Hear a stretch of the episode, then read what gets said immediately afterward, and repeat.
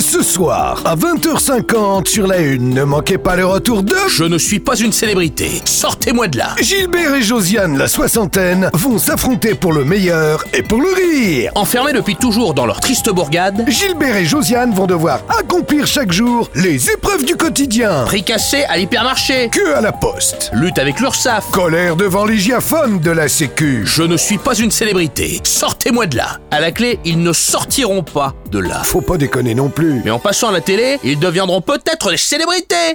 Voici le jeu de société dont vous rêviez toutes et tous, le grand débat familial. Dans le rôle du président, papa. Ce débat est une initiative inédite dont j'ai la ferme volonté de tirer toutes les conclusions. Et dans le rôle des maires, tous les autres. À toi, Pascal. Je propose de limiter la vitesse des enfants dans le couloir à 10 km heure. Moi, je propose un référendum pour choisir dans quel camping pourrave on ira cet été. Il y en a marre du cassoulet en boîte. C'est ainsi que j'entends transformer avec vous les colères en solutions. Le grand débat familial. Vous n'avez pas fini de rire.